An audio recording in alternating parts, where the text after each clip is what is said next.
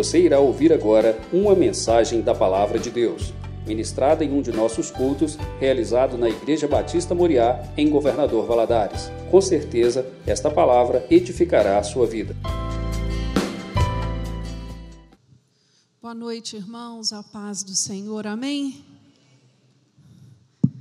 Irmãos, eu não sei você, mas o meu coração está tão grato por tudo que se passou na nossa cidade nesses últimos dias e de poder dizer, né, que nenhuma vida foi ceifada, que o Senhor nos guardou, que o prejuízo maior que nós tivemos foi material, e prejuízo material se se reconquista, se faz novamente, não é? Então eu queria te convidar a ficar de pé nesta hora. Queria te dizer para levar as suas mãos aos céus e agradecer ao Senhor. Eu não sei se todos que estão aqui moram em região que foi alagada, mas aquele que não mora, agradeça também pelos que moram e que foram poupados poupados de uma dor maior. Né? Perda, perda material é coisa simples, é coisa que a gente tira de letra. Né? E o Senhor foi bom para conosco, amém? Senhor nosso Deus, nós queremos, meu Deus, elevar as nossas mãos aos céus, como símbolo de gratidão, Senhor, de reconhecimento de todo o cuidado dispensado a nós na cidade de Governador Valadares. Meu Deus, muito obrigado. Obrigado que o Senhor poupou vidas. Obrigado, Deus, porque o Senhor, até nas circunstâncias mais difíceis, esteve guardando e livrando. Meu Deus, como é bom poder reconhecer o teu cuidado pela vida de cada um dos nossos irmãos. O Senhor guardou a nossa igreja, o Senhor guardou a nossa casa, o Senhor guardou os nossos familiares, o Senhor guardou os nossos irmãos, os nossos amigos. Muito obrigado, Deus. E nós sabemos, Senhor, que aquele que começou é aquele que termina e que a tua obra ela é feita por completo. Por isso, Senhor, nós já te louvamos, meu Deus, pela reconstrução da nossa cidade. Nós já te damos graças porque sabemos que o Senhor vai fazer infinitamente mais aquilo que o teu povo tem pedido ou pensado a respeito desta situação. Traz paz aos corações, meu Deus, e que nós possamos receber aquilo que o Senhor tem para nós no dia de hoje. No nome de Jesus oramos. Amém. Ainda de pé, vamos abrir a nossa Bíblia no livro de Jeremias, no capítulo 12. Eu gostaria de falar sobre confiança em meio à angústia. Angústia é um sentimento difícil da gente definir, você concorda comigo? Você sente, mas não sabe como explicar, dói, mas você não sabe dizer aonde, mas ela existe, é pertinente, ela atinge tanto grandes quanto pequenos, tanto os reis quanto mendigos, ela atinge a qualquer um, né? E eu achei pertinente falarmos sobre isso no dia de hoje. Todos encontraram Jeremias capítulo 12? Nós vamos ler a partir do versículo 1. Justo és, ó Senhor, quando eu entro, quando entro contigo num pleito. Contudo, falarei contigo dos teus juízos, porque prospera, porque prospera o caminho dos perversos e vivem em paz todos os que procedem perfidamente. Plantaste-os e eles deitaram raízes crescem, dão fruto, tente nos lábios, mas longe do coração. Mas tu, ó Senhor, me conheces, tu me vês e provas o que sente o meu coração para contigo. Arranca-os como as ovelhas para o matadouro e destina-os para o dia da matança. Até quando estará de luto a terra e se secará a erva de todo o campo, por causa da maldade dos que habitam nela, perecem os animais e as aves, porquanto dizem: Ele não verá o nosso fim. Se te fatigas correndo com homens que vão a pé, como poderás competir com os que vão a cavalo? Se em terra de paz não te sentes seguros, seguro, que farás na floresta do Jordão? Amém? Você pode se assentar. Nós encontramos aqui Jeremias passando por uma situação muito particular na sua vida.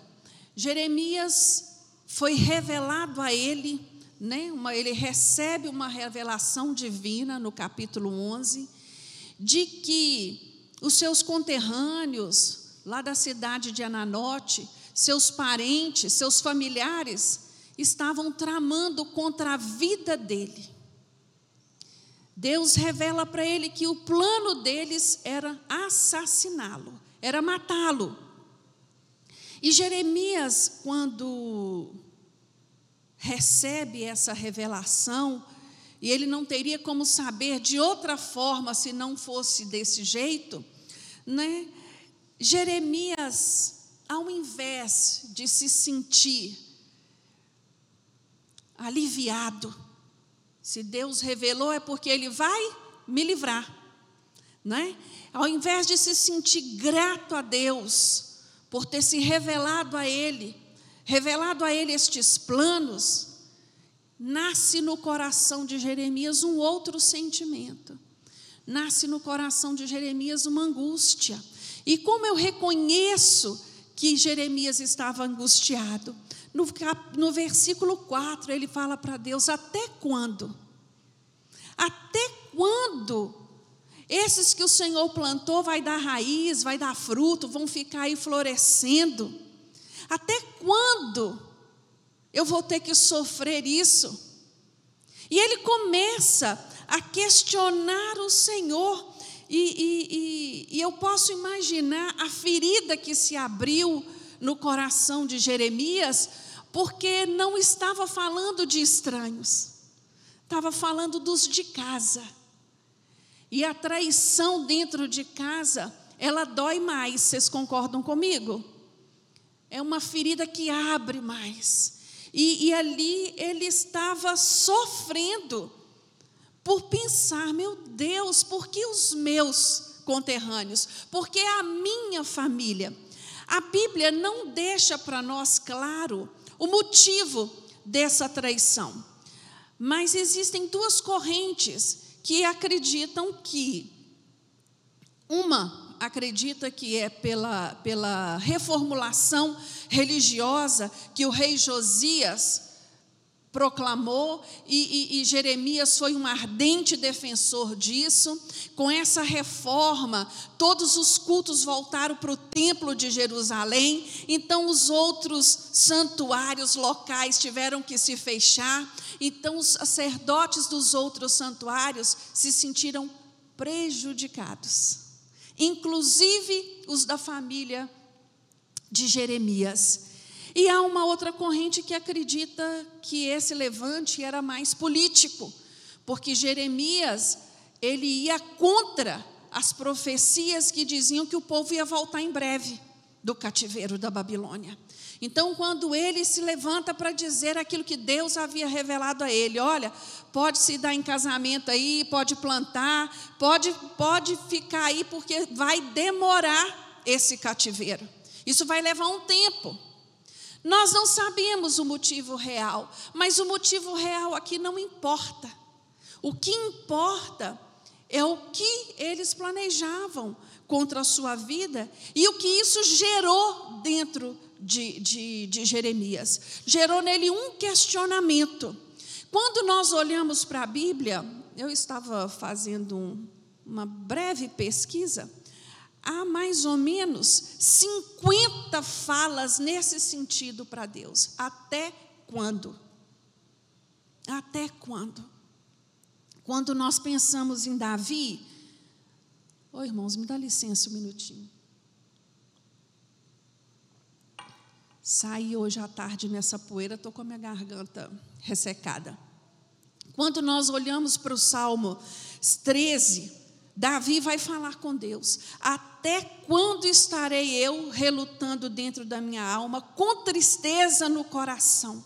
Até quando se reerguerá contra mim o meu inimigo?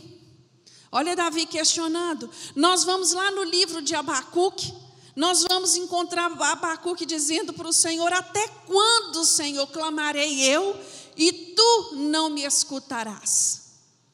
Irmãos, e tem inúmeros aqui questionamentos, mas o que mais me chama a atenção são as respostas de Deus para estes questionamentos. Quando você vê o Salmo 13, se você ler o Salmo 13 todo, te convido a fazer essa leitura depois, ele é pequenininho. Do meio para o fim, Davi, depois de questionar todas as suas angústias, a sua perspectiva é recuperada. Os seus olhos voltam para o alvo certo que é Jesus. E ele é renovado de esperança. Não há resposta de Deus para ele assim, fica tranquilo que amanhã eu vou acabar com os seus inimigos. Fica tranquilo que amanhã eu resolvo o seu problema. Amanhã não, eu vou resolver agora. Quando nós olhamos para Abacuque, Abacuque passa o capítulo 1 só questionando. Quando ele chega no, capítulo 2, Deus vai falar para ele assim: Meu filho, a minha, a, o justo viverá pela fé.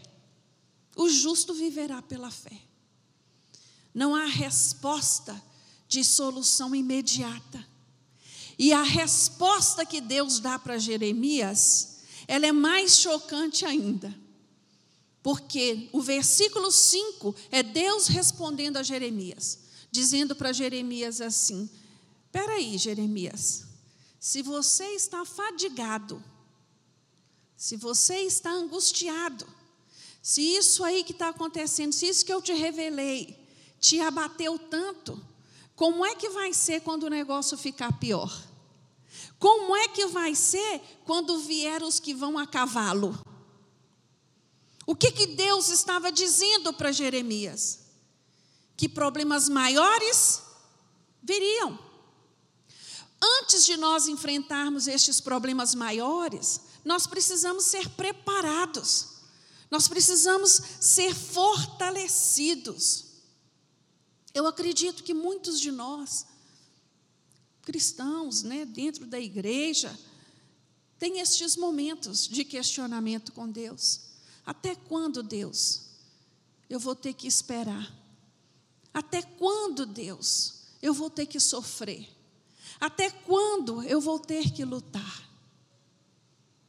Até quando? O Senhor, nesta noite, quer dizer para mim e você: tira os olhos do problema, foca nele, que a sua esperança esteja nele. No tempo certo, a resposta virá. Eu vejo Deus falando com Jeremias assim: olha, Jeremias, eu não quero ver você tropeçando nas pequenas coisas. Não quero te ver aí arrastando, acompanhando a multidão. Eu quero te preparar para coisas muito maiores. Se nós continuarmos lendo o capítulo 12, nós não vamos ver verbalmente qual foi a resposta de Jeremias, mas se nós lermos todo o livro de Jeremias, lermos a biografia de Jeremias, nós vamos entender que ele escolheu lutar, correr com os que vão a cavalo porque Jeremias foi vencedor no seu ministério, ele perseverou, ele foi adiante, ele teve este momento de embate, mas o Senhor trouxe sobre a vida dele renovo, o Senhor trouxe sobre a vida dele clareza, entendimento das coisas maiores que estavam por vir. É interessante, eu gosto muito de meditar nesse versículo, né, dos que vão a cavalo. Eu não sei você, mas eu gosto desses filmes de guerra, esses filmes de conquistas, né, dos impérios da antiguidade. E essas batalhas eram travadas em duas frentes, normalmente. Era estabelecido aonde se ia acontecer né, a, a guerra, o embate, e quem ia na frente, primeiro eram os a pé, eles eram os mais fracos. Por quê? Eles tiveram que fazer todo o trajeto até chegar ali, carregando os seus armamentos, carregando os seus suprimentos. Eles já chegavam para aquela batalha exaustos. Mas eles eram usados, como se diz, né, bucha de canhão. Eles tinham que ir na frente não tinha jeito. Eles já sabiam disso. Mas tinham aqueles que prevaleciam ali naquele momento. E aqueles que prevaleciam naquele primeiro embate, tinha que estar pronto, porque um embate maior vinha, que eram os que vinham a cavalo. Aí o negócio ficava estreito. E você vai vendo essa essa essa linguagem né, figurada que Deus usa para falar com, com, com Jeremias e para falar comigo e com você essa noite. Ele está dizendo para mim assim, meu filho, minha filha, não estou aqui para ficar te mimando, não, viu? Se prepare, persevere, se revista de coragem. Não adianta você ficar olhando só para o problema ou ficar impaciente pela resposta, porque isso acontece conosco também. Dependendo do tempo que nós estamos orando, a favor de, uma, de um problema, não é verdade? Nós vamos ficando impacientes, nós vamos ficando é, é, é, é, questionado, questionadores. E aqui eu vejo Deus falando para mim nessa noite para você. As experiências amargas, meu querido, não são para te tornar uma pessoa mais amarga. As experiências, os fracassos não são para te tornar um fracassado, não. Pelo contrário, é para te fortalecer, é para te levar para um alvo maior, é para te levar num objetivo muito maior. Esse tem que ser o nosso entendimento. Nós temos que perceber este trabalhar de Deus na nossa vida. Nos dias de hoje, nós vemos tantas pessoas desistindo quando deveria buscar a excelência. A primeira dificuldade, o primeiro obstáculo, ah, eu não dou conta não. Não, isso não é para mim, não. Eu acho que isso não é de Deus, que agora tem isso também. O primeiro problema, ah, já é Deus falando para mim que não é para eu continuar. Ah, meu querido, você está muito enganado. Talvez desistir seja o mais fácil, Talvez desistir seja o mais cômodo, mas o Senhor nos chama a perseverar. A perseverar. A perseverar em oração, a perseverar em comunhão, a perseverar em busca, a perseverar. Se não fosse assim, ele não nos teria dito. Se fosse orar uma vez só o suficiente e pronto, ele não teria dito: orai sem cessar. Eu gosto muito de Jesus usando um exemplo para os discípulos da viúva e o juiz iníquo. Aquela mulher batia a porta daquele homem de manhã, de tarde, de noite, porque era sem cessar que está explicando lá, não é?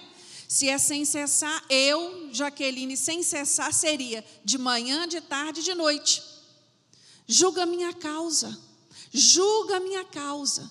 E o juiz pensa assim: se eu não julgar a causa dessa mulher, ela não vai parar de bater a minha porta. Então, deixa eu resolver isso. E aí, Jesus traz para os discípulos: qual a moral daquela história? Se um homem iníquo, um homem que não tem amor nenhum ao próximo, atendeu a um pedido insistentemente, quanto mais um pai que ama quanto mais Deus que nos ama. Por isso perseveramos em oração. Perseveramos em oração não porque Ele não nos ouça da primeira vez. Não é isso. Perseveramos em oração, porque enquanto eu persevero em oração, Deus trabalha em mim. Deus trabalha no meu interior. Deus me prepara para receber a benção. Amém? E aqui, esse texto fala disso para nós eu, eu, eu fico pensando assim, no, no, no momento de Jeremias ouvindo essa resposta. Jeremias poderia ter dito assim: Meu Deus, mas era isso que o Senhor tinha para me dizer? Ele poderia ter saído decepcionado da presença do Senhor. Mas Jeremias entendeu o que Deus queria dele. E eu espero, meu irmão e minha irmã, que você compreenda o que Deus quer de você através desta luta que você está passando, através dessa luta que você está vivendo, através deste propósito o qual você tem buscado resposta do Senhor. Não desista, persevere, porque o Senhor ele é fiel para atender o desejo do nosso coração. Eu aprendo duas coisas neste texto. A primeira delas, quando estiver correndo com os que vão a cavalo, tenha cuidado com as, com as circunstâncias. Não se detenha por, por causa delas. Não preste muita atenção nelas. Não coloque os seus olhos nas circunstâncias. A palavra de Deus nos fala em 2 Coríntios 5, 7, que nós não andamos por vista, nós andamos é por fé. O crente anda por fé. Se eu for andar por vistas, as circunstâncias vão me dizer o contrário da minha fé. Elas vão me dizer: olha, não adianta. Não adianta tentar, você não vai conseguir. Não adianta continuar, é bobagem. Desista. Mas o crente, quando ele anda por fé, o Espírito Santo de Deus fala no seu interior: vale a pena buscar de Deus. Deixa o Senhor te surpreender. Ele vai fazer infinitamente mais aquilo que você tem pedido. Ele vai fazer o milagre que você tem buscado. E o Senhor vai nos enchendo de renovo, de esperança, e nós vamos continuando de vitória em vitória. É isso que a palavra de Deus tem para nos dizer. As situações, elas podem ser diversas e adversas nem sempre vai acontecer da maneira que eu pensei que fosse ser, da maneira que eu escrevi, mas que você esteja atento. Não é todo mundo que está pronto para viver as circunstâncias, independente das circunstâncias. Abacuque vai dizer lá no seu livro: se florescer, se a figueira não florescer, se o campo não produzir, se a ovelha for arrebatada do aprisco, se os corrais não houver gado, quer dizer, se a situação for cada dia se degolando mais, os meus olhos ainda assim estão no Senhor. Ainda assim estão no Senhor. Nós buscamos de Deus respostas materiais, respostas pessoais, né? respostas para a nossa vida, no, para os nossos relacionamentos, e isso é perfeitamente correto, isso é o certo a se fazer, mas antes de qualquer bênção dessa natureza, eu te digo nessa noite, meu irmão, busque do Senhor maturidade espiritual. É ela que nos mantém firmados na rocha que é Jesus. Busque do Senhor maturidade, para quando o vento soprar, você não venha se tombar. Para quando a tempestade vier, você continue ali fixado na rocha que é Jesus. Busque maturidade, busque equilíbrio, busque sabedoria, discernimento espiritual. Eu entendo, irmãos, que o cristianismo não é para pessoas sem firmeza, não é para fracos. A palavra de Deus fala que o Senhor, Ele nos chama do jeitinho que nós estamos, mas Ele nos transforma, Ele nos capacita, e para isso é necessário dar lugar para essa mudança, para essa transformação, para essa capacitação. A vida do cristão é um caminhar, é um galgar de degrau em degrau. Ele não pode ficar estagnado no início da escada e nem no meio. Ele tem que continuar prosseguindo. É um caminhar, não é um estacionar. E é isso que o Senhor está falando. Quando eu olho para Jesus e os seus discípulos, você não vê em nenhum momento Jesus mimando os seus discípulos. Pelo contrário, ele era firme, ele era objetivo, ele era claro. Ele dizia e disse a eles e diz a nós: Nesse mundo vocês terão aflições, mas sede firmes. Eu venci o mundo. O que, que Jesus estava dizendo para eles? Eu vou estar te ajudando a vencer também. Não se detenha pelas circunstâncias. Nós hoje estamos vivendo um momento excepcional. Nós, moradores de Governador Valadares, dessas áreas que foram atingidas pelas enchentes.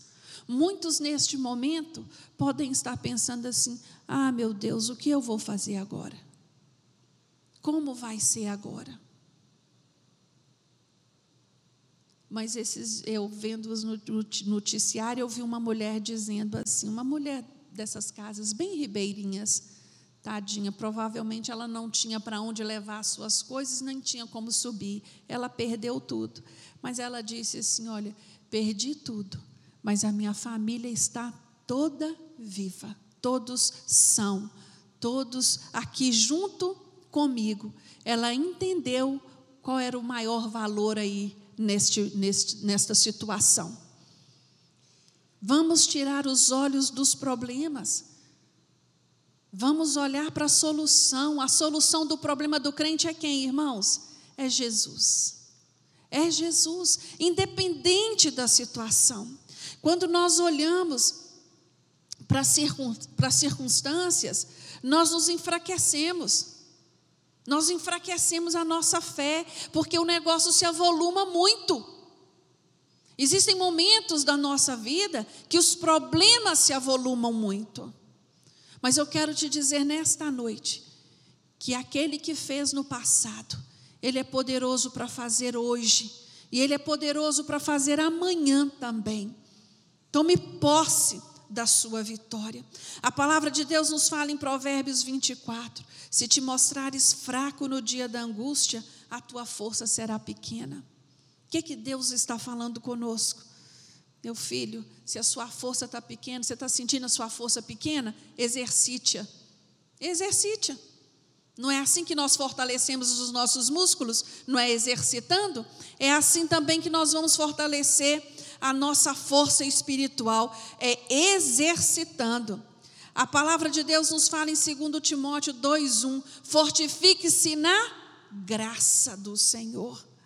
Fortalecei na força do Senhor. Efésios 6:10. Em outras palavras, continue orando, continue buscando, porque a resposta vem é do Senhor. A segunda coisa que eu aprendo neste texto é que enquanto estivermos correndo com os que vão a cavalo, que tenhamos cuidado com as nossas emoções.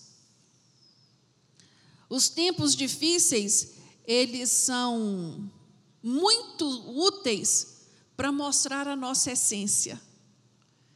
É na hora do problema que nós nos revelamos, né? Quem realmente nós somos, que caráter real nós temos desenvolvido aqui dentro. Né? Então preste atenção, porque se você está angustiado, é por não aguentar mais ver tamanha injustiça, não aguentar ver tanta corrupção, não aguentar mais ver tantos problemas que não têm fim, vai orar. Vai orar. Vai buscar de Deus. Nós aqui na nossa igreja, nós temos reuniões de oração toda segunda-feira às 19 horas, toda terça às 15 horas, toda quinta às 7 horas da manhã, todo domingo às 18h30. Horários, dias e opções diferentes para você estar orando. As reuniões de oração, você que participa de alguma delas, você é testemunha do que eu vou dizer. Quantos milagres, quantos testemunhos de vitória nós temos ouvido numa reunião de oração? Não é um e nem é dois. O segredo da vitória do crente é orar. Nós estamos aí iniciando, né, o nosso ano de 2020. Faça um propósito com o Senhor. Senhor, eu quero escolher uma reunião dessa de oração na minha igreja e quero participar. Eu quero estar ali presente. Nessas reuniões de oração, irmãos, tem pessoas pagando preço pela sua vida, pela sua família, clamando pela nossa igreja. Venha fazer parte desse exército. Isso tem um valor no mundo espiritual tremendo. Tremendo. Você tem que tomar cuidado, porque você pode dizer assim: eu tenho todos os motivos para estar angustiado. Mas e daí? O que, que eu vou fazer com esta emoção que eu estou sentindo? Faça como Jeremias, não guarde para você. Porque a angústia você pode até camuflar ela, mas você não pode desfazê-la dela por si só. Abra seu coração para o Senhor. Fala com Ele o que está te angustiando. Converse com Ele. Diga a Ele quais são as verdadeiras, é, é, é, é, os verdadeiros motivos pelos quais você está se sentindo assim.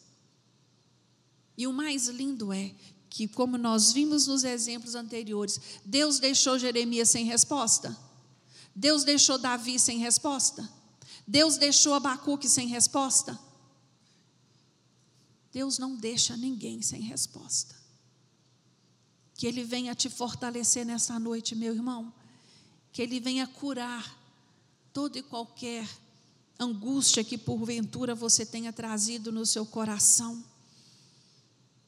Que Ele venha trazer renovo nas suas forças para que você possa não só vencer aqueles que estão a pé, mas também os que vêm a cavalo. Que você possa ser revestido nesta noite, no nome de Jesus. Eu gosto muito do capítulo 11 de Hebreus, porque lá tem uma relação de homens e mulheres que competiram e venceram. A Bíblia fala que muitos deles subjugaram reinos, praticaram a justiça, fecharam a boca de leões, escaparam do fio da espada, da fraqueza tiraram força. É isso que a palavra de Deus nos fala lá em Isaías 42. Que o Senhor é aquele que dá força ao cansado. Ele dá força ao cansado. Que o Senhor venha te revestir nesta noite. E eu gostaria de finalizar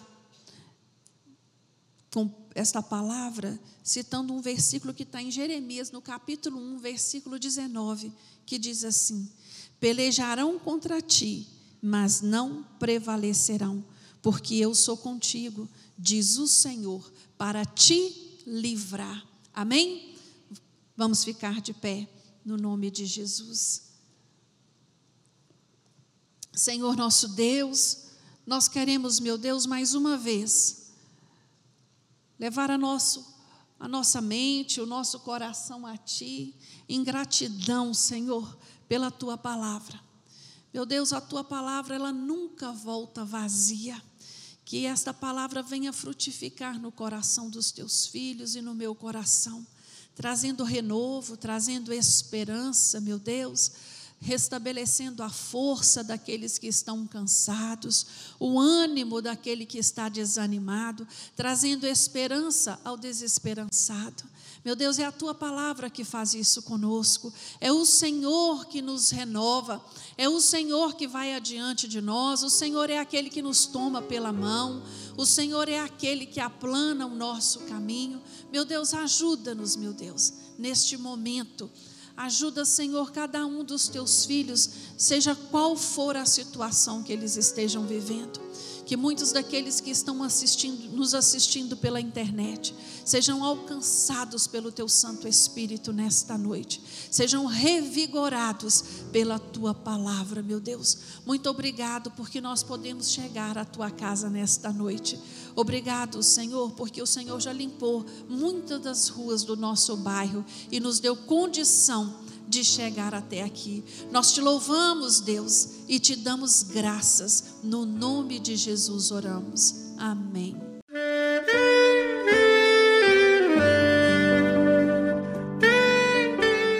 Querido amigo, Deus se interessa por você. Ele conhece as circunstâncias atuais da sua vida. Não hesite em buscá-lo. Em Jeremias 33, versículo 3, ele nos diz: Clama a mim e responder-te-ei, e anunciar-te-ei coisas grandes e ocultas que não sabes. Esperamos que a mensagem ouvida tenha falado ao seu coração e que você e sua família sejam abençoados pelo Senhor Jesus.